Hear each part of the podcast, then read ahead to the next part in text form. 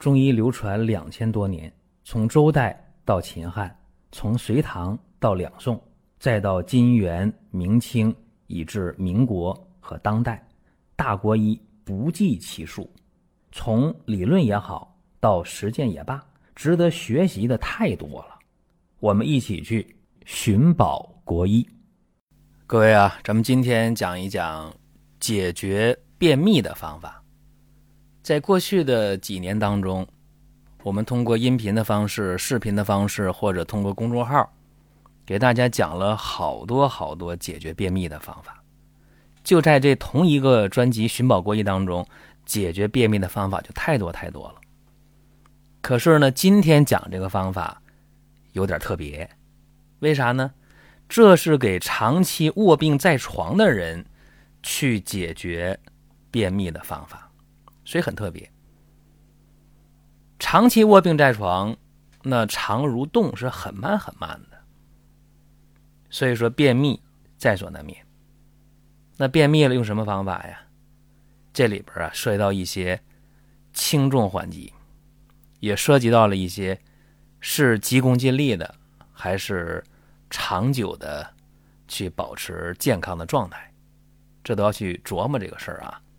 今天的节目当中，我给大家去讲的是一位脑出血三年的朋友，六十二岁啊，留下后遗症了，右侧的胳膊腿啊活动就不灵便了，就得长期卧床。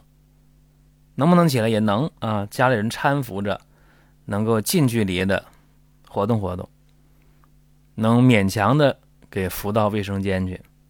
把这屎啊尿啊处理一下，因为长时间的卧病在床，运动量极少极少啊，所以说他是便秘的，所以就常用一些这个眼前的方法吧，吃果导片呢，或者泡点番泻叶水去喝，有的时候也用开塞露啊去通便，但这里边呢涉及到一些细节啊，你这个番泻叶你果导片用多了，量大了，有的时候就大便失禁了。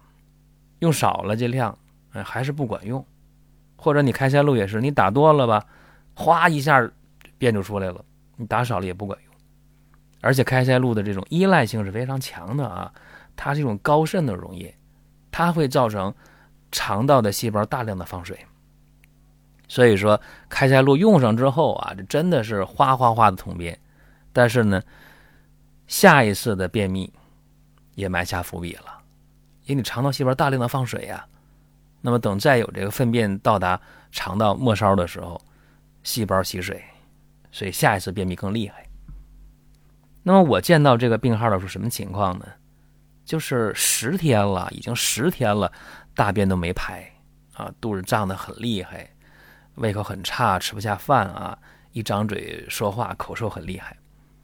这个病人还恶心，还吃不下饭，经常头晕迷糊。一伸舌头，舌按苔厚腻，一按这个脉，脉是弦细的脉。这个情况中医辨证应该是非常明确的啊，叫什么？腑气不通，浊邪内流。所以治疗用药的方向就是泻下通便，是当务之急了。那么用什么方法呢？有人说那喝点汤药呗，来点大黄，那多快呀！注意啊，这个。常年卧病在床的人体虚的很厉害，我们尽可能要减少伤害。所以呢，用一个外敷的通便奇疗方，啊，这个方子用一天就排便通畅了，大便就是很软，啊，症状就缓解了，然后呢，就胃口就开了，有饭量了，非常好。如果说身边人也需要这个内容，你可以转发一下。再有啊，就是关注的事儿。点关注不迷路，下回还能继续听。另外，大家可以关注一个公众号，叫“光明远”，阳光的光，明天的明，永远的远。这个号啊，每天都有内容的持续更新，方便大家了解最新的动态。点赞、关注、评论、转发这几个动作一气呵成，感谢各位的支持和捧场。那么这个方子到底是什么呢？跟大家分享一下啊，叫通便奇疗方。这个方子啊，有大黄，有厚朴，有枳实，有乌药。这几味药啊，各一百五十克。芒硝、槟榔、木香各九十克，沉香三十克，川芎十五克。这些药通通的打成细粉啊，然后充分的混合，装到瓶里边啊，盖严了备用。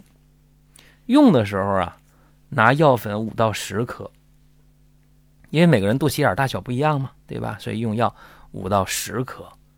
有人说那不好掌握，那你就大概齐啊，你看一下，观察一下这个肚脐眼有多大。